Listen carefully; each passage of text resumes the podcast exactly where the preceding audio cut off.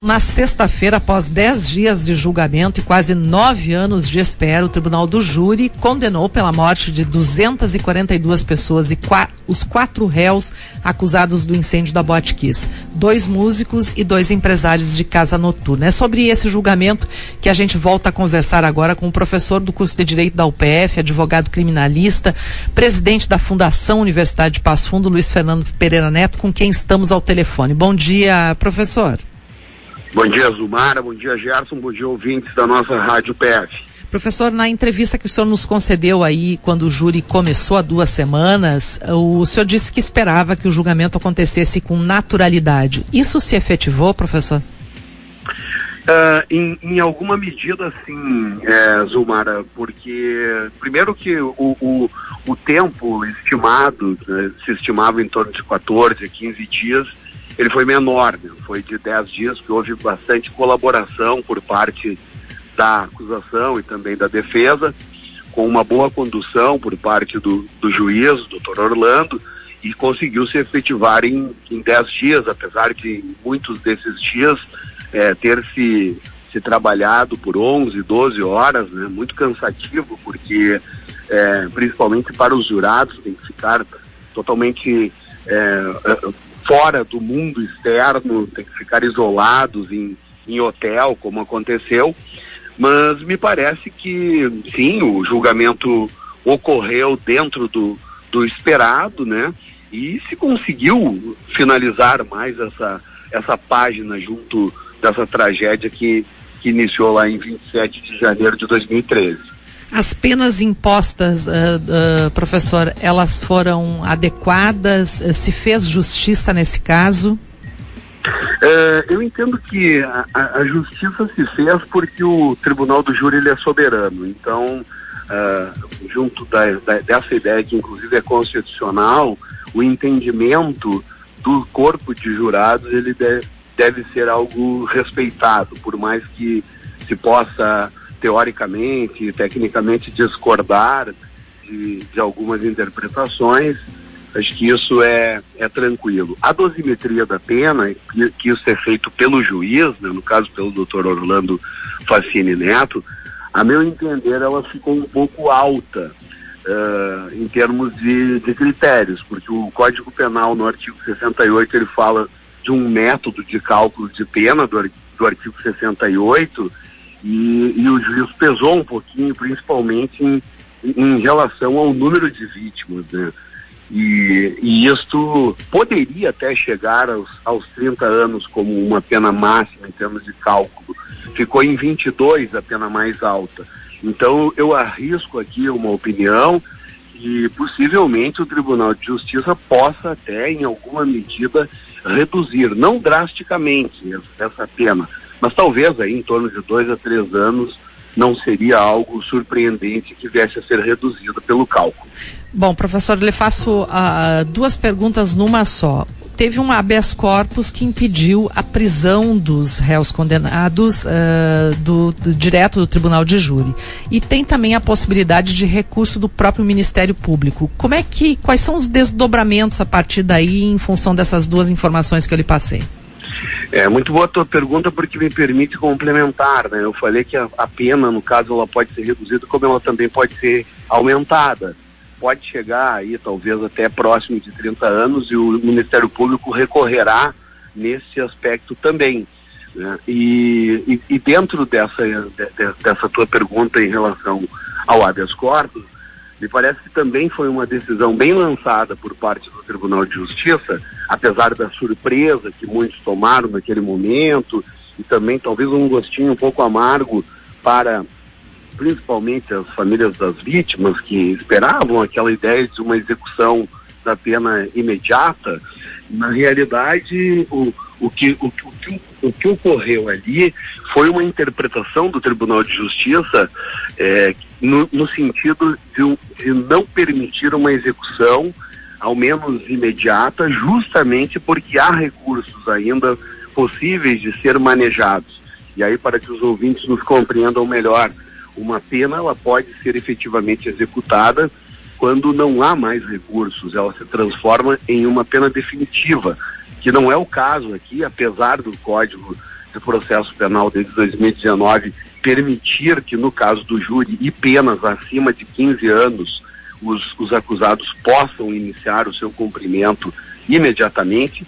Há várias posições dos tribunais, inclusive do Tribunal de Justiça do Rio Grande do Sul, em sentido contrário, de que isto viola as normas constitucionais, justamente dessa exigência do, do trânsito em julgado. E por isso é que, então, os acusados, como já respondiam esse processo há muitos anos em liberdade, não cometeram nenhum delito nesse tempo, nesses oito anos praticamente de tramitação, desde que foram liberados, porque há que se lembrar que em torno de quatro meses eles ficaram presos logo depois do fato, né?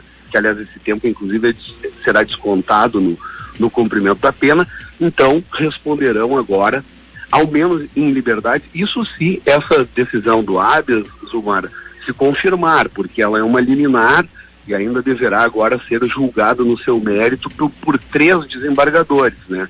Então há mais dois desembargadores que, se um deles concordar com o desembargador que deu a liminar, eles vão continuar até o fim dos recursos respondendo em liberdade. Se um deles discordar, aí você tem dois a um nos, nos votos de, de, um colegiado de três, e aí vão então começar a, a, a eh, eh, cumprir com a pena imediatamente logo depois desse julgamento. Tem que ser unânime então a decisão, é isso? Na realidade pode ser por maioria, né, Gerson? Uhum. Como são três, três, eh, eh, eh, três componentes, tem que dar dois a um. Dois a um. Dos uhum. três. Se, na, a, a, tendência é que quem deu a liminar já tem um voto que vai pela liberdade deles, né? Agora temos que ouvir esses outros dois desembargadores em relação à sua opinião. E aí então que nós teremos um, um desfecho. Eu não vejo, sinceramente, por acompanhei todo o júri, assisti pormenorizadamente todas as manifestações, eu não vejo causas de anulação para esse júri. E aí foi muito da competência do doutor Orlando, do juiz condutor. Ele foi muito atento a essas possibilidades, que como, por exemplo, vocês devem ter visto que na última sexta-feira o caso é, Bernardo Goldrini foi, foi anulado né, em relação ao, ao Leandro, ao pai, ao médico. Uh, vai ter que ser feito um novo júri por uma questão de nulidade que aconteceu no julgamento e naquele momento a juíza deixou passar. Agora, no caso Kiss, o doutor Orlando foi muito cuidadoso e, e eu não vejo causa de nulidade a priori, a princípio. Então, ao menos nós vamos ter discussões em relação a essa questão de liberdade e em relação a quantidade de pena, mas acredito que fique só por aí. Em relação a, a, ao tempo para sair a sentença é, definitiva, não tem caso semelhante a esse, né? É um caso sui generis, mas tem parecidos. É, na sua experiência, tem um tempo para isso encerrar? É, em, em, termos de, de recursos, etc., Uh, eu acredito que agora não demore tanto, não, porque como há esse princípio constitucional da soberania dos vereditos, as possibilidades de recursos em relação ao Tribunal do Júri, elas são bem mais reduzidas em relação a, a casos comuns, como se fosse um, um juiz é, togado, né, um juiz singular. Uh, então, acredito que aí, alguns meses, claro que nós estamos em uma época agora que entraremos em recesso, férias forenses, etc., não não conta muito, mas acredito que durante o ano de 2022, talvez até talvez até aí pela metade, julho, agosto, por aí, a gente já tenha uma definição aí sim em termos de cumprimento de pena e já a análise desses recursos todos, né, que serão manejados possivelmente, ao menos há notícias de tanto pela acusação tentando aumentar a pena quanto pela defesa tentando então reduzir essa pena e e eventualmente até arguir algum tipo de causa de nulidade, mas que reitero, eu não vejo procedência em relação a um novo júri. Acho que esse júri, esse julgamento, ele se mantém nessas bases. E aí aquela grande discussão, se, era um crime doloso, em termos de dolo eventual e culpa consciente, os jurados entenderam que sim, se tratou de um crime doloso por dolo eventual, né? Tá certo. Professor, rapidinho, se confirmar as penas de 18 a 22 anos, quanto tempo eles ficam presos efetivamente? Regime Efetivamente, uh, uh, Zumara, um sexto de pena fechado, né? Porque isso também é importante se divulgar que todos os crimes progridem no Brasil. Não há nenhum tipo penal que não progrida. Qual é a diferença? Há ativos penais que progridem em mais tempo e menos tempo. No caso do homicídio simples, que foi esta a condenação dos quatro réus, a progressão se dá em um sexto. Então, trocando em miúdos, eh, por exemplo, você toma uma condenação a mais alta, que é do Kiko, dos sócios da boate, que foi de 22 anos, você aplica um sexto, dá em torno de três anos e alguns meses.